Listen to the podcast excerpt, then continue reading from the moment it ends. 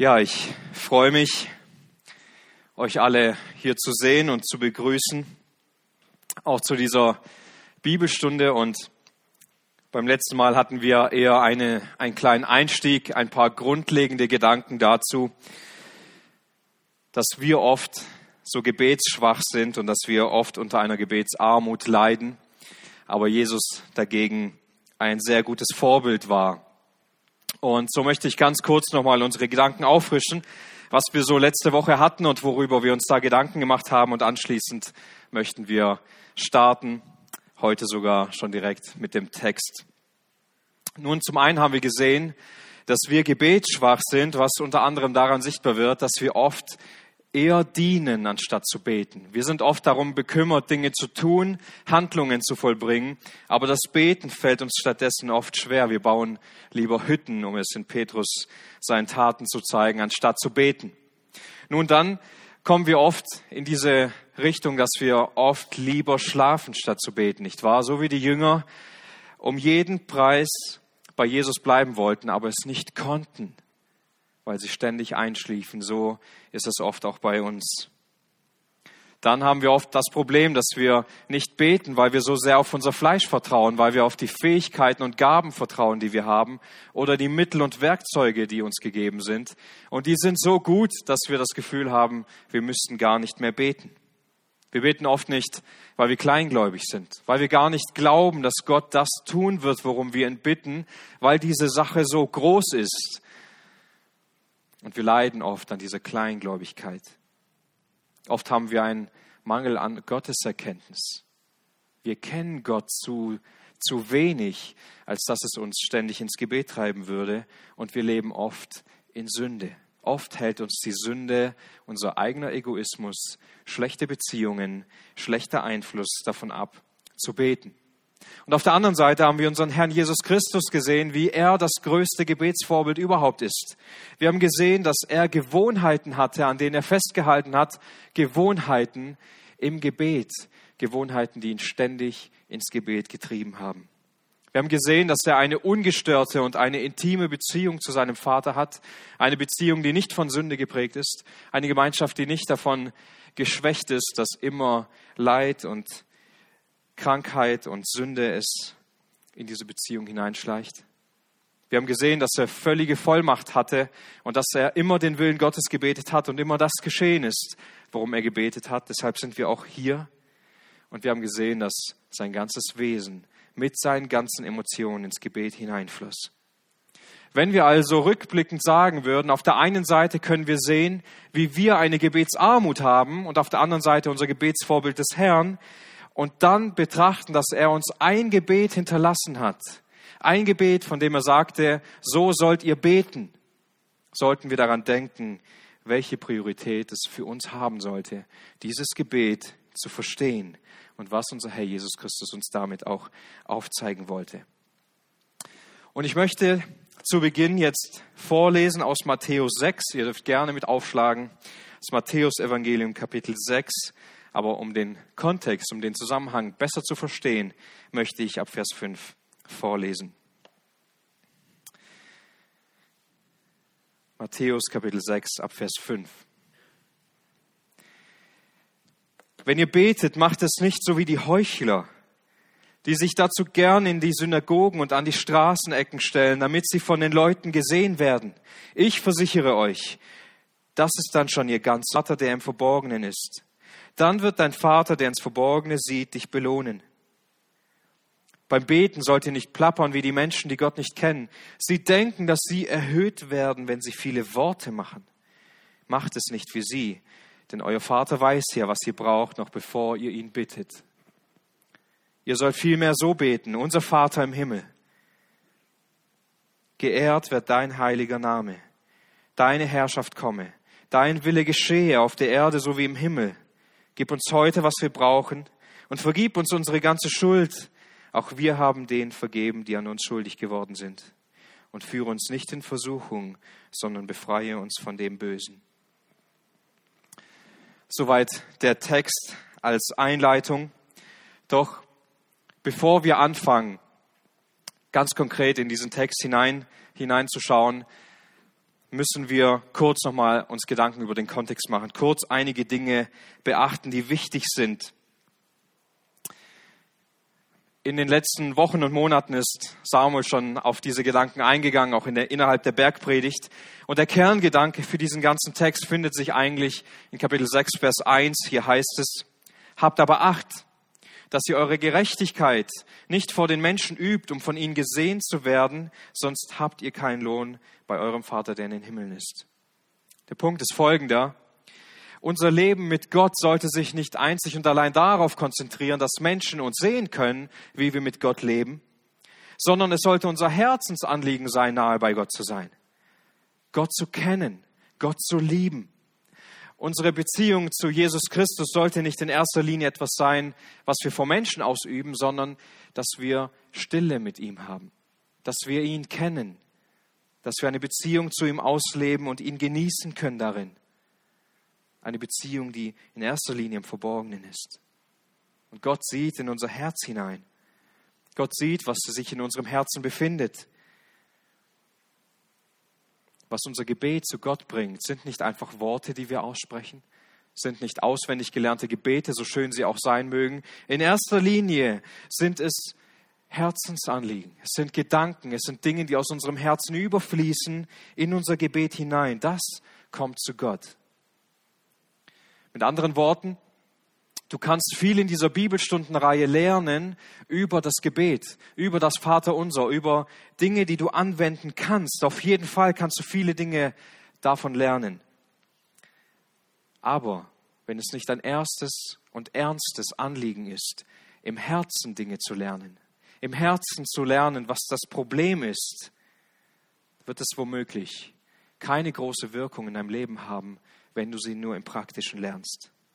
Eine Gebetspraxis zu lernen, bringt bei weitem nicht so viel wie aus einem reinen Herzen zu Gott zu beten. Ein Herz, das offen vor Gott liegt.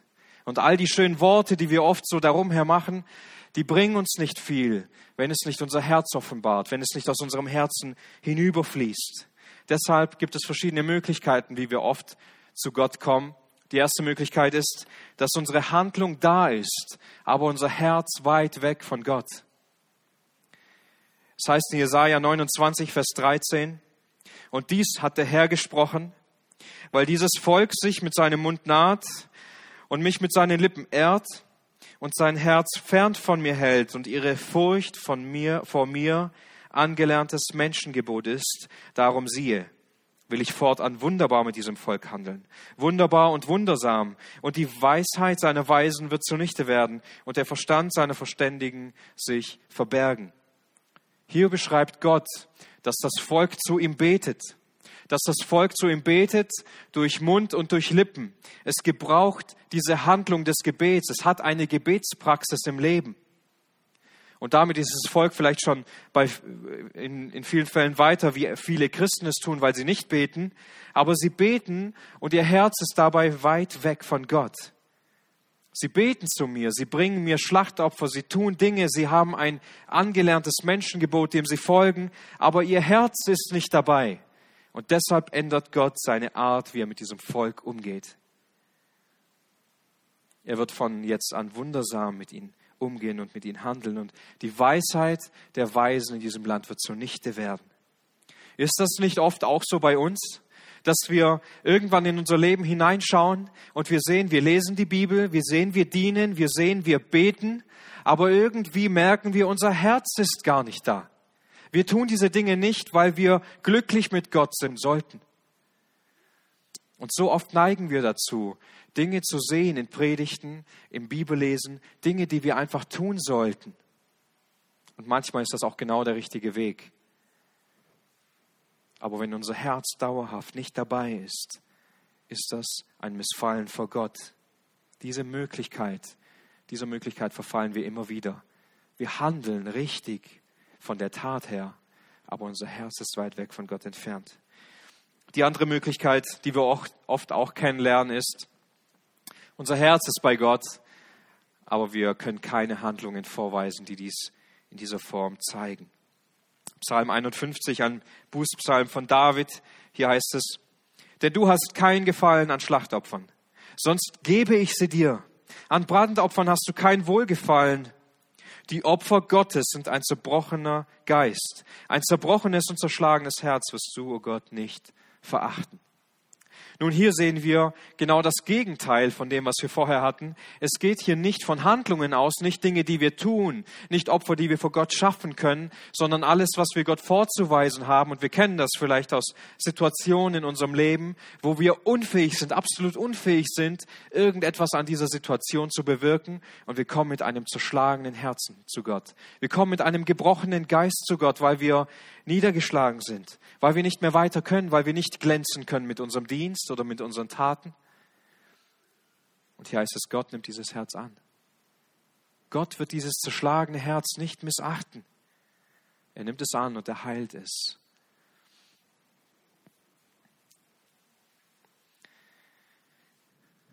Abschließen möchte ich diese Einleitung des Zusammenhangs mit dem Becherprinzip.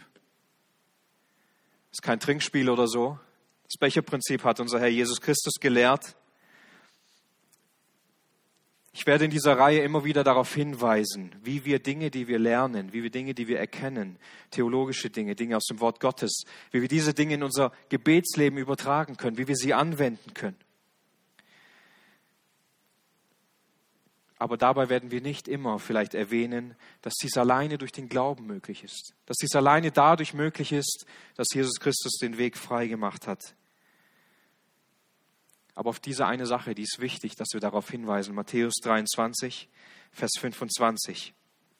Jesus sagt zu den Pharisäern, Wehe euch Schriftgelehrte und Pharisäer, ihr Heuchler, denn ihr reinigt das Äußere des Bechers und der Schüssel, Innen aber sind sie voll Raub und Unenthaltsamkeit. Blinde Pharisäer, reinigt zuerst das Innere des Bechers und der Schüssel, damit auch ihr Äußeres rein werde. Manchmal neigen auch wir selbst dazu, genau das zu tun, nicht wahr? Wenn der Becher von außen her, von, oder die Schüssel von außen schön aussieht und wir sie ins Regal stellen, dann sieht es wunderbar aus und alle können diese Dinge ansehen und sagen, wow, hast du einen schönen Becher in deinem Regal stehen. Aber wenn es darauf ankommt und man diesen Becher herausnimmt und ihn näher betrachtet, schimmelt er innen schon. Ist er völlig verdreckt von innen. Da kann er außen noch so schön aussehen, wenn das, was drin ist, nicht funktioniert. Voller Ekel müssen wir dann diesen Becher zurückstellen. Es bringt uns nichts, wenn unser Becher nach außen hin schön aussieht, man ihn aber herausholt und was ganz anderes drin ist. Wenn Gott uns sehen lässt, ihr Lieben, wenn Gott uns sehen lässt, was in unserem Leben nicht stimmt, dann ist die Art, wie wir Veränderungen erleben können, nicht, indem wir einfach das Richtige tun. Denn wir haben Schuld vor Gott.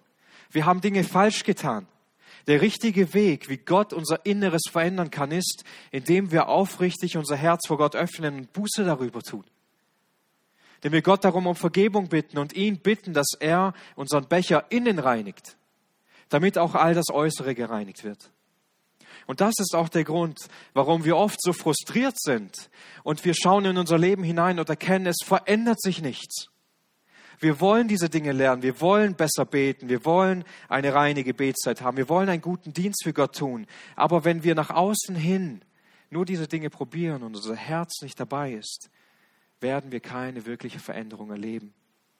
Wir werden enden in Frustration, Niedergeschlagenheit und letztendlich in Verzweiflung. Deshalb will ich dich ermutigen, wenn du dir Gedanken machst über dein Gebetsleben, wenn wir darüber reden, was dieses Vaterunser für uns bedeutet, dann ist das eine Botschaft, die wir in unser Herz hineinlassen müssen, um zu erkennen, ich habe Gebetsarmut. Ich habe Dinge, die mich vom wahren Beten abhalten. Wir wollen, dass diese Dinge aus unserem Leben herauskommen und Gott darin wohnen kann. Nachdem wir eine kurze Einleitung jetzt hatten, möchten wir weiter in diesen Text hineingehen. Wir können das Vaterunser so gliedern. Wir haben eine Einleitung in das Gebet, in der wir beten, unser Vater im Himmel oder in den Himmeln. Und diese Einleitung müssen wir durch drei teilen. Heute möchten wir über den Vater nachdenken. Nächste Woche wollen wir darüber nachdenken, was es heißt, zu unserem Vater zu beten. Und anschließend werden wir darüber nachdenken, dass wir einen Vater haben, der in den Himmeln ist. Und anschließend werden wir Woche für Woche eine Bitte durchgehen, der Reihe nach, geheiligt werde der Name, dein Reich oder deine Herrschaft komme, dein Wille geschehe auf der Erde so wie im Himmel. Gib uns, was wir heute brauchen. Und vergib uns unsere ganze Schuld. Auch wir haben denen vergeben, die an uns schuldig geworden sind. Und dann die Bitte sechs. Und führe uns nicht in Versuchung, sondern befreie uns von dem Bösen. Heute möchten wir uns eine Frage stellen. Und zwar, ist Gott ein guter Vater? Jesus stellt uns in diesem Gebet eine Anrede Gottes vor, wie wir ihn anbeten können. Und er sagt, Gott als ein Vater anzubeten. Und in Matthäus 6 kommt das irgendwie ständig hervor, dass Jesus oft von dem Vater im Verborgenen spricht oder von dem Vater im Himmel. Und für die Juden war das ein Stück weit ungewöhnlich, da das eine sehr persönliche Anrede für Gott ist. Die Juden beteten Gott ganz anders an, mit Anreden, die viel geläufiger für sie waren, aber auch distanzierter. Sie waren abgeschreckt davon, Gott als ein Vater zu nennen, ganz persönlich. Wenn wir die Bibel lesen, vor allem auch im Alten Testament, werden wir viele Namen Gottes finden und viele, die sehr oft vorkommen. Und diese Namen sagen auch viel über Gott aus. Wir lesen beispielsweise ganz oft von dem Namen Jahwe, ich bin der ich bin. Und hier wird oft das Angesicht Gottes angesprochen, die Gegenwart Gottes. Hier wird angesprochen, dass Gott sich nicht verändert, dass er allgegenwärtig ist. Dieser Begriff kommt über 5000 Mal vor in der Bibel. Wir haben auch andere Begrifflichkeiten, die verwendet wurden, um Gott anzureden. Elohim und viele Abwandlungen davon. El Shaddai, El Roy. Die Wortbedeutung kommt von Furcht und zeigt Gottes Majestät. Es zeigt, dass Gott die einzige Wahrheit hat. Es zeigt, dass in Gottes Wesen Herrlichkeit wohnt und Stärke. Und das drückt dieser Name aus. Die Namen Gottes sind nicht einfach nur Namen, wo nichts dahinter ist, nicht einfach irgendeine Anrede, damit man eben zu Gott beten kann, sondern es zeigt, wie Gott ist, wer Gott ist, was er tut, wofür er angebetet wird. Wir könnten Gott auch als einen Richter anbeten, nicht wahr? Denn er richtet über jedes Geschöpf. Alles muss vor Gott, vor dem Richterstuhl des Christus erscheinen. Wir könnten Gott auch als ein Schöpfergott anbeten, der alle Dinge gemacht hat. Es gibt nichts, das Gott nicht gemacht hat. Es gibt auch nichts, das irgendwie bestehen könnte ohne Gott. Wir könnten auch Gott als den König der Könige anbeten, denn es gibt niemand, der größer ist als Gott. Es gibt niemand, der mehr Herrschaft und ein größeres Königreich hat als Gott selbst. Warum sagt uns unser Herr Jesus Christus, dass wir Gott als Vater anbeten sollen? In erster Linie, weil Gott eine persönliche Beziehung zu uns haben will. Weil Gott nicht einfach nur ein distanzierter Gott ist. Wenn wir darüber nachdenken, dass Gott richtet, dann bedeutet das auch, dass es nicht so sehr mit Liebe zu tun hat, wie ein Vater seine Kinder liebt, als wie ein Richter den Freigesprochenen liebt. Wenn wir darüber nachdenken, dass Gott alle Dinge gemacht hat und er der Schöpfer ist, bedeutet das, dass er die Schöpfung nicht so sehr liebt, wie er seine Kinder liebt, die er gemacht hat. Das Vaterunser ist nicht einfach ein auswendig gelerntes Gebet, das wir immer wieder aufsagen und gar nicht wissen, was da eigentlich drin steckt, sondern es ist vielmehr eine Anleitung zu einer ganz persönlichen Beziehung zu Gott als den Vater. Und bevor wir allerdings das auf uns beziehen, also dass Gott mein oder dein Vater ist, wollen wir heute über ein paar Stellen nachdenken, warum denn Gott ein guter Vater ist. Manchmal bemerken wir diesen Gedanken, wie wundervoll Gott Beispiele gebraucht, damit wir ihn überhaupt verstehen können. Beispiele gebraucht, damit wir nachvollziehen können, wie gut Gott ist. Und er gebraucht ein Beispiel, das jeder von uns kennt. Jeder von uns ist in irgendeiner Familie zur Welt gekommen oder hatte eine Familie. Wir kennen es, dass wir einen Vater haben. Vielleicht bist du selbst ein Vater. Und wir können diesen herrlichen Vergleich über Gott als Vater erkennen, weil wir es nachvollziehen können, wie wir oft mit Unvollkommenheiten zu kämpfen haben, wie wir oft mit Dingen kämpfen, die uns dabei schwerfallen. Nun, wenn ihr ein Handout mitgenommen habt, die vorne auslagen, dann werdet ihr sehen, dass heute 17 Punkte auf uns warten.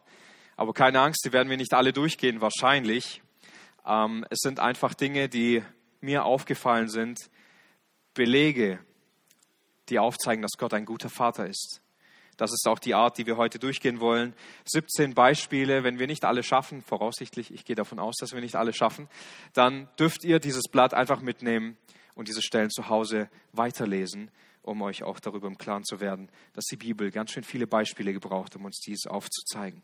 Wir möchten aber ein paar Dinge durchgehen. Den ersten Punkt. Gott ist ein vollkommener, so wie euer Vers 5, Vers 48 heißt es. Deshalb sollt ihr vollkommen sein, so wie euer Vater im Himmel vollkommen ist. Und in diesem Absatz spricht Jesus darüber, dass wir unsere Feinde lieben sollen, dass wir für die Menschen beten sollen, die uns fluchen. Und als Maßstab für unser Leben setzt Jesus dann diesen Vers fest. Ihr sollt genauso vollkommen sein, wie euer Vater im Himmel vollkommen ist. Und ich will gar nicht jetzt kurz darauf eingehen, dass wir es gar nicht schaffen dass wir gar nicht vollkommen sind oder es schaffen können, vollkommen zu sein. Ich will darüber sprechen, dass Jesus sagt, euer Vater im Himmel, der ist vollkommen. Gott hat keine Fehler. Gott hat keine Macken, Gott hat keine Nachteile. Es gibt nichts, worin Gott wachsen müsste. Es gibt nichts, was Gott fragen müsste, weil er alle Dinge weiß. Und wenn wir darüber nachdenken, wie ein irdischer Vater sich oft verhält, würde als Charakterisierung wahrscheinlich nicht vollkommen zutreffen, weil er sich immer wieder irrt, weil ein irdischer Vater immer wieder Dinge falsch macht, weil er immer wieder Situationen falsch einschätzt. Er muss sich Informationen holen. Immer wieder, dass irgendetwas nicht funktioniert bei uns im Haus, dass irgendetwas nicht mehr da ist oder dass irgendetwas nicht funktioniert. Und dann muss ich mir Informationen holen. Wer war es? Wer hat mit, mit wem gekämpft oder sonstige Dinge? Warum ist das jetzt kaputt gegangen? Und ich bin unvollkommen. Ich muss mir diese Informationen einholen. Ich kann nicht anders. Oder es sind sehr gute Dinge. Vielleicht sind es auch gute Dinge, die ich zu Hause wiederfinde. Und ich interessiere mich, wer hat das gemacht? Wer hat daran gedacht? Ich muss mir Informationen holen, weil ich all diese Dinge nicht weiß. Ich kann die Situation oft nicht einschätzen. Ich muss spontan darauf reagieren. All das muss Gott nicht, weil er vollkommen ist, weil es nie eine Situation geben wird, wo Gott bei uns um Vergebung bitten muss, weil es nie irgendwie vorkommen wird, dass Gott etwas falsch macht, weil er alle Dinge kann und weil er in jedem Bereich vollkommen ist und über allem steht. Als weiteres, wenn wir über Gottes Wesen nachdenken, gibt es niemanden, der größere Liebe hat als Gott. 1. Johannes 3, Vers 1. Seht, welche Liebe uns der Vater gegeben hat, dass wir Kinder Gottes heißen sollen. Und wir sind es. Wir sind es. Die Liebe Gottes, die er uns gegeben hat, ging nicht nur so weit, die Menschen zu retten. Es ging nicht nur so weit, seinen Sohn zu opfern, damit Menschen leben können. Gott hätte uns nicht zu seinen Kindern machen müssen. Er hat es trotzdem getan. Nicht weil er musste, sondern weil er wollte. Weiter sagt Johannes in Kapitel 4, Vers 8, Gott ist Liebe. Und jeder, der aus Gott geboren ist, liebt deshalb, weil Gott Liebe ist. Gott ist nicht einfach nur, Gott hat nicht einfach nur viel Liebe, sondern er ist die Quelle der Liebe. Er ist der Ursprung der Liebe. Wahre Liebe kommt nicht aus der Welt, sie kommt nicht aus dem Menschen, sie kommt nicht aus der Schöpfung. Wahre Liebe kommt alleine aus Gott heraus. Ist es nicht großartig, ein Kind von diesem Gott zu sein, der der Ursprung und die Quelle aller Liebe ist? Und der größte Liebesbeweis, den Gott uns gegeben hat, war, seinen Sohn zu opfern, um uns retten zu können. Welcher Vater wäre dazu bereit, seinen einzig geliebten Sohn zu opfern, um irgendwelche dreckigen Verbrecher aus der Straße zu retten? Irgendwelche Kinder, die auf der Straße aufgewachsen sind, die nicht mal darum gefragt haben, und er rettet sie nicht nur, er gibt ihnen nicht nur eine zweite Chance, er nimmt sie sogar auf in seine Familie und adoptiert sie alle. Und wir sagen nicht nur, Gott hat so viel Liebe zu uns, sondern er erfüllt uns mit der Liebe. Nicht wir haben Gott zuerst geliebt, er hat uns zuerst geliebt und er hat uns seine Liebe gegeben und sie fließt über in unser Leben, damit auch wir lieben können. Es gibt keinen größeren Vater, der so viel Liebe haben könnte. Wir denken darüber nach in Punkt 3, dass Gott unendlichen Reichtum für seine Kinder hat. Epheser 3, Vers 8. Hier schreibt Paulus, mir, dem Allergeringsten von allen Heiligen, ist diese Gnade gegeben worden, den Nationen den unausforschlichen Reichtum des Christus zu verkündigen. Paulus spricht hier von einem Reichtum, den, den wir in Christus Jesus haben können, den wir bekommen können, den Gott uns übermittelt. Und wisst ihr, manchmal wollen meine Kinder etwas haben, wenn wir unterwegs sind, wenn wir einkaufen sind. Ganz schlimm ist es im Bauhaus, da brauchen wir auf einmal alles. Und wenn wir dann unterwegs sind, und wir eigentlich nur eine Kleinigkeit holen wollen oder kaufen wollen, dann sagen meine Kinder, Papa, das wäre doch gut und wir brauchen doch das. Und dann sage ich ihnen manchmal, wisst ihr, wir haben gerade kein Geld dafür oder wir brauchen das jetzt nicht. Und wisst ihr, was die Antwort meiner Kinder ist? Papa, das ist ganz einfach. Du musst da nur deine Karte durchziehen. Und so ist es auch. Ich muss da nur meine Karte durchziehen und wir können diese Sache mitnehmen und wir gehen nach Hause. Und wenn ich jeden Wunsch meiner Kinder erfüllen würde, würde das einige Zeit lang funktionieren. Und irgendwann würde ich vielleicht meine Karte durchziehen und ich könnte diese Sache nicht mitnehmen, weil ich kein Geld mehr auf dem Konto habe. Ich würde schnell an meine Grenzen kommen. Mein Reichtum hat Grenzen, wahrscheinlich schneller als mir lieb ist. Aber bei Gott ist das nicht so, weil sein Reichtum hört niemals auf. Das Konto Gottes hat keine Grenzen. Es ist unendlich drauf, egal wie viel wir davon abheben müssen. Und dieser Reichtum, er ist nicht nur unendlich, er ist nicht nur unendlich groß, dass es schwer wäre, ihn zu zählen. Nein, es heißt hier, er ist unausforschlich. Man kann diesen Reichtum nicht ergründen, man kann ihn nicht messen, man kann ihn nicht erfahren, wie viel da drauf ist.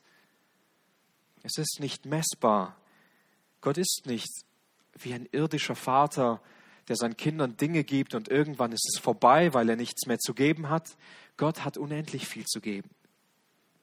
Und es ist nicht nur so, dass Gott unendlich viel auf seinem Konto hat und wir denken, wow, mein Papa, der ist so reich. Nein, er gibt uns auch all sein Reichtum. Es ist nicht nur so, Gott ist nicht nur reich, sondern er will seinen Kindern auch all diesen Reichtum geben und er stellt es ihnen zur Verfügung in Christus. Wir können sehen, Punkt 4, Gott kann nicht sterben.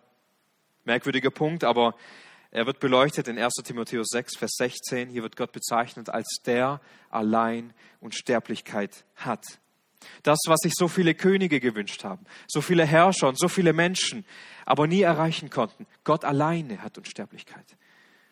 Gott braucht niemals einen Thronfolger. Gott braucht niemals jemanden, der ihm nachfolgt, der seine Stellung irgendwann übernimmt, weil er abdanken muss, weil er seine Position abgeben müsste. Gott ist das A und O, er ist der Anfang und das Ende. Gott kann nicht sterben, Gott kann sich nicht verändern, er bleibt immer der gleiche. Welcher irdische Vater könnte das erreichen? Und in der Welt wissen wir, so schön auch eine Beziehung zu einem Vater sein mag, und so sehr wir uns auch wünschen, dass sie immer so schön bleiben mag, werden wir irgendwann eine Trennung erleben. So eine Beziehung zu einem irdischen Vater ist nur von kurzer Dauer, nicht wahr? Irgendwann wird entweder mein Vater oder ich werden sterben. Es wird einen Bruch geben durch Trauer, durch Tod, durch Krankheit und so weiter. Aber Gott ist ein ewiger Vater. Er kann gar nicht sterben. Und das ist auch gleichzeitig der Trost, wenn wir Menschen in unserem Leben verlieren. Wenn wir einen Vater verlieren, wenn wir ein Familienmitglied verlieren, Gott kannst du nicht verlieren, wenn er dein Vater ist. Wenn du stirbst, dann gehst du deinem himmlischen Vater direkt in die Arme. Du bist ihm noch viel näher, als du es vorher warst. Eine Beziehung, die nicht gebrochen werden kann. Eine Beziehung, die von Dauer ist. Wir denken darüber nach. Punkt 5. Gott ist der Vater aller Erbarmungen. 2. Korinther 1, Vers 3 der Vater der Erbarmungen und der Gott allen Trostes. Wisst ihr auch, irdische Eltern können ihre Kinder trösten. Sie können sie pflegen, wenn sie traurig sind oder wenn sie krank sind. Sie bauen sie wieder auf, wenn sie enttäuscht sind und niedergeschlagen sind. Sie lieben ihre Kinder und sie würden alles für ihre Kinder tun. Aber es vermischt sich immer wieder mit Verfehlungen. Man macht Dinge falsch. Man hat falsche Motive. Man versagt in diesen Aufgaben, sich der Kinder zu erbarmen. Das, worin Eltern Verfehlungen haben, in dem hat Gott alle Erbarmungen. Im irdischen Leben bekommen wir einige Erbarmungen unserer Eltern, aber Gott hat alles. Damit meine ich nicht, dass er uns die Sünden vergibt in erster Linie. Wie oft sind wir krank und er bewahrt uns? Wir bitten nicht mal um dieses Erbarmen, aber Gott gibt es uns einfach. Gott erbarmt sich nicht nur oft. Gott erbarmt sich auch nicht nur meistens. Gott gibt uns alle Erbarmungen, die er uns geben kann, in Vollständigkeit. Gott tröstet da im Herzen, wo ein Mensch nie trösten kann. Und wenn wir trösten, dann sagen wir irgendwelche Dinge, von denen wir auch nur ahnen oder hoffen können, dass diese Worte irgendetwas bewirken können in einem Menschen. Aber im Inneren wissen wir, es bringt nichts, wenn Gott es nicht gebraucht, jemanden zu trösten. Wie schnell kommen wir mit unserem Trost an das Ende, vor allem in der Welt? Was wollen wir jemandem sagen, der einen, einen lieben Menschen verloren hat? Alles wird wieder gut? Können wir nicht wissen. Was wollen wir sagen? Es wird schon wieder? Können wir auch nicht wissen. Wir können nicht sagen, was einen Menschen wirklich trösten kann.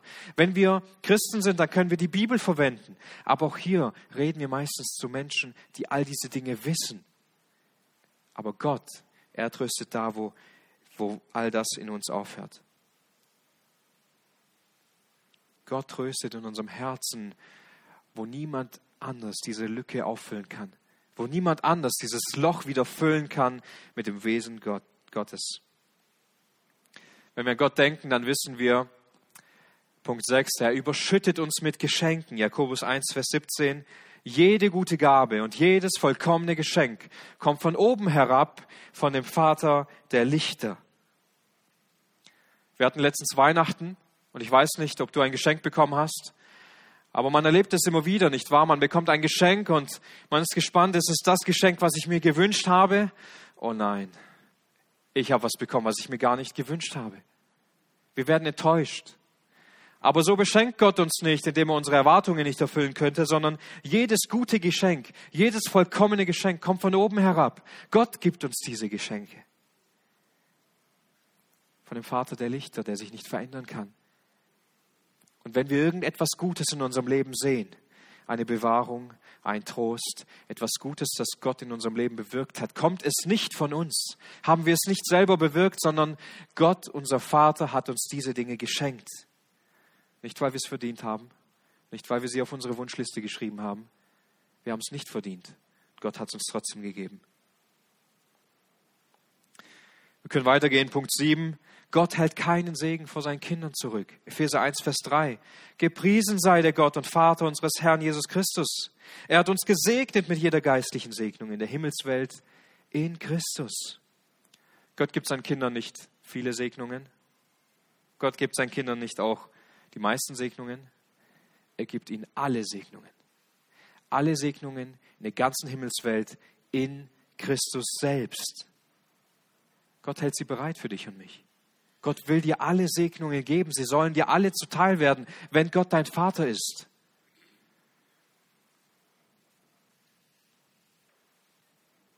Und so können wir Punkt für Punkt durchgehen, dass Gott uns ewigen Trost gibt. Wir können durchgehen, dass Gott seine Kinder züchtigt, weil er sie liebt. Wir können auch durchgehen, dass Gott uns überschüttet mit seinem Mitgefühl, wie ein Vater sich über seine Kinder erbarmt, überbarmt sich Gott über die, die ihn fürchten. Wir können auch weitergehen und sagen, Gott ist so nachsichtig mit uns und er verschont uns. Er hat seinen eigenen Sohn nicht verschont. Wie wird er uns nicht mit ihm alles weitere schenken? Er straft uns nicht, wie wir es verdient haben. Gott gibt seinen Kindern ein sicheres und ewiges Erbe. Gott hat uns nicht nur adoptiert, sondern er gibt uns mit all dem auch ein ewiges Erbe. Und wisst ihr, heute streiten oft Menschen über das Erbe, nicht wahr?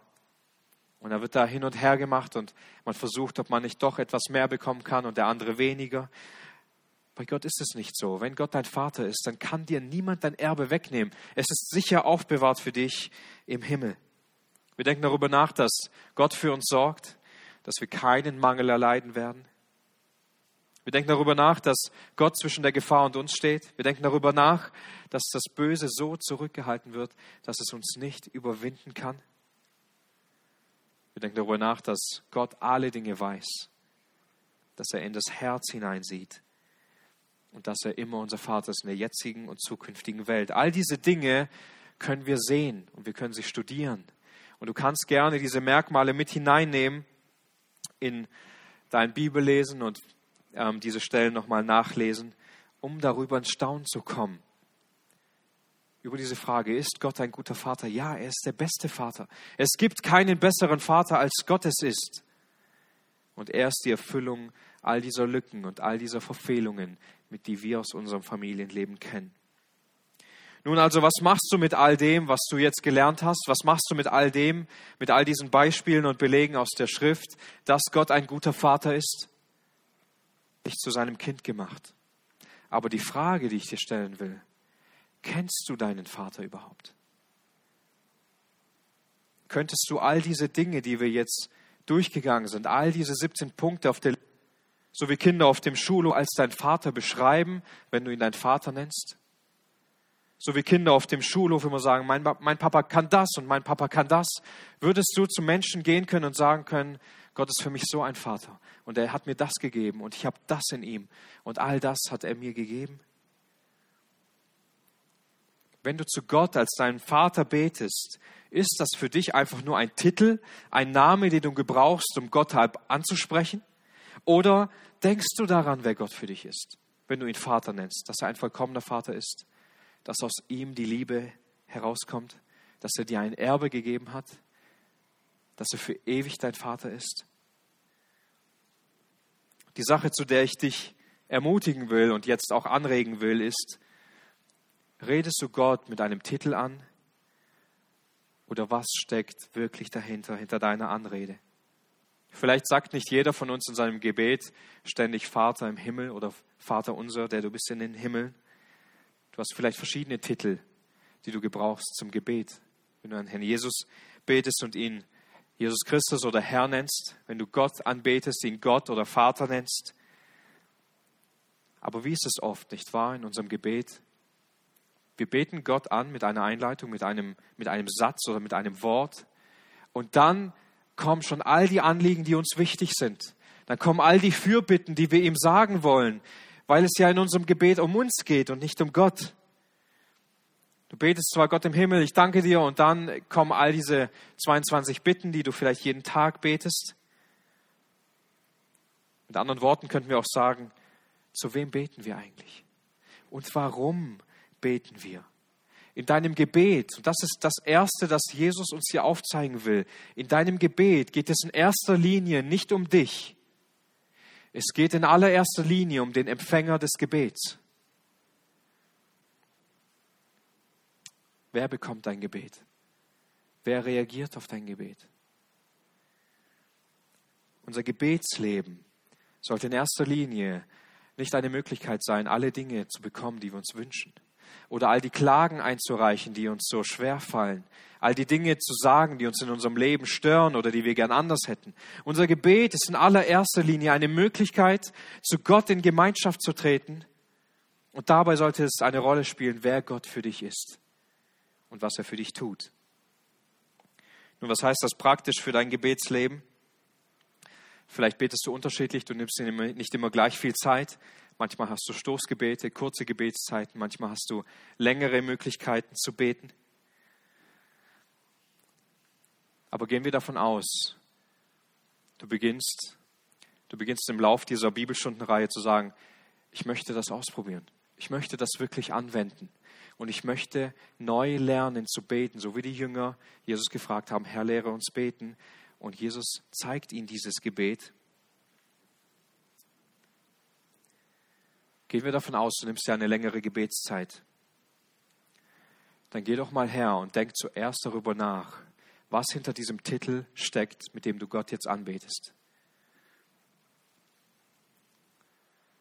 Und stell dich mal selbst zurück. Wir werden erstaunt sein, wie sehr Gott uns durchträgt, wie sehr Gott uns erfüllt, wenn wir einfach mal hergehen und nicht für uns beten, nicht um uns beten, sondern erstmal sagen, Gott, ich bete zu dir, du bist der Empfänger des Gebets und ich möchte jetzt darum beten, wer du für mich bist, was ich in dir habe, was du für mich tust. Du nennst Gott einen Vater, du nennst Gott deinen Vater. Was bedeutet das für dein Leben? Was steckt hinter deiner Beziehung, die du zu Gott hast? Heute haben wir 17 Aspekte fassen können. Es gibt wahrscheinlich deutlich mehr. Das sind die Dinge, die ich mir aufgeschrieben habe. Vielleicht betest du zu Jesus Christus als dein Herrn. Was steckt dahinter, dass Jesus dein Herr ist? Hat er jeden Lebensbereich? Ist er der Herr deines Lebens, weil du ihm dein Leben anvertraut hast, weil er in der Mitte deines Herzens wohnt? Bete darum, was es bedeutet, dass er dein Herr ist. Wenn du zu Gott betest als den Schöpfer, bist du dir dann dabei bewusst, dass dein Leben völlig von ihm abhängt? Was steckt hinter dem Titel, mit dem du Gott anbetest? Ich ertappe mich immer wieder dabei, wenn ich gebetet habe und ich sage Dinge, dass ich gar nicht wirklich weiß, was das eigentlich jetzt zu bedeuten hat. Begriffe, technische Begriffe und wenn ein Kollege, der hat mir auch immer wieder auf der Arbeit auf, ich gebrauche Begriffe, technische Begriffe und wenn ein Kollege, der das vielleicht nicht weiß, mich fragt, was bedeutet das eigentlich, dann fange ich an, mich herauszureden, weil ich es selber gar nicht wirklich weiß und ich erstmal nachschauen muss, weil ich es vielleicht erahnen kann, aber es nicht erklären kann. Und oft ist es so mit unserem Gebet, nicht wahr? Wir sagen geistliche Dinge, wir gebrauchen Wörter, aber wir erahnen gar nicht, was eigentlich dahinter steckt. Wir sagen einfach leichtfertig Vater zu, zu Gott selbst und er ist vielleicht auch dein Vater, aber du hast keine Ahnung, was das eigentlich heißt. Du hast doch gar nicht tiefgehend darüber nachgedacht, wie Gott als Vater dir gegenüber eigentlich ist. Du betest Jesus an als dein Herrn, aber bist dir vielleicht gar nicht im Klaren darüber, was das zu bedeuten hat, dass Jesus der Herr ist. Dass er die Entscheidungsgewalt in deinem Leben hat. Dass nur sein Wille zählt und nicht dein Wille. Dass er die Fähigkeit hat, alles in deinem Leben so zu lenken, dass es ihm wohlgefällt. Dass dein ganzes Leben nur ein Wohlgeruch für Gott sein soll. Dass Jesus dich so führt und wenn es bedeutet, dass du dein Leben für ihn lässt, du es auch freudig tust dass es keine wichtigere Sache in deinem Leben gibt, als Gott zu lieben und ihn anzubeten, weil Jesus dein Herr ist. Wir müssen neu darüber nachdenken, was sich hinter so einem Titel, dem wir Gott ansprechen, was sich hinter dem Namen Gottes eigentlich verbirgt. Wir werfen oft so mit Begriffen um uns her und wenn es darauf ankommt, können wir sie nicht erklären. Denk darüber nach bis zur nächsten Woche, was es heißt, dass Gott der beste Vater ist dass Gott der vollkommene Vater ist, dass Gott alles, alles in seiner Hand hält. Und gebrauch die Bibel dafür, dein Wissen über Gott zu schärfen. In unserem Gebet soll es nicht in erster Linie um uns gehen. Schau dir nochmal das Vaterunser an. Ich möchte noch einmal kurz darauf eingehen. Unser Vater im Himmel. Dabei geht es nicht um dich, oder? Dabei geht es um deinen Vater, der im Himmel ist. Geehrt wird dein heiliger Name. Nicht meiner und nicht deiner, sondern der Name Gottes. Deine Herrschaft komme, nicht meine Herrschaft. Nicht das, was ich tue, nicht so, wie ich regieren will, sondern so, wie Gott es will. Dein Wille geschehe, nicht mein Wille, sondern der Wille Gottes geschehe. Und wie? So wie im Himmel, so auch auf der Erde. Und dann erst an fünfter Stelle, gib uns heute, was wir brauchen. Gib uns heute unser Brot. Versorge du uns heute. Und erst dann kommt die Vergebung unserer Schuld. Und erst dann kommt all die Anfechtung und all das Leid. Es fällt uns das auf, all das, was uns so schwer fällt, unsere Krankheit, unsere Versuchungen, unsere Anfechtungen, das ist die allerletzte Bitte im Gebet. Und dazu will ich uns ermutigen. Was ist deine Priorität im Gebet? Worum geht es dir, wenn du betest? Gott Dinge zu sagen, die du brauchst? Für Menschen zu beten, die Gottes Hilfe brauchen? In meiner Vorbereitung auf die Bibelstundenserie musste ich neue Buße tun über mein Leben, weil ich erkannt habe, dass mein Gebet oft deshalb so wenig Frucht zeigt, oft deshalb so schwach ist und sich deshalb oft so sehr mit Pflicht auseinandersetzt, weil es sich um mich dreht. Weil es meine Anliegen sind. Was Jesus uns hier zeigt, ist erstens, es geht um den Empfänger des Gebets und zweitens, die meiste Zeit deines Gebets, ihn zu ehren. Und erst ganz zum Schluss kommen alle unsere Anliegen. Deshalb kannst du dir gerne notieren, was du in dein Gebetsleben übertragen willst, wer Gott für dich ist und was Gott für dich getan hat. Ich wünsche uns allen, dass Gott uns in all dem führt und leitet und unser Gebetsleben neu erfüllt damit, nicht wer wir sind, sondern wer er ist. Und dass diese Erkenntnis uns ins Gebet bringt. Amen.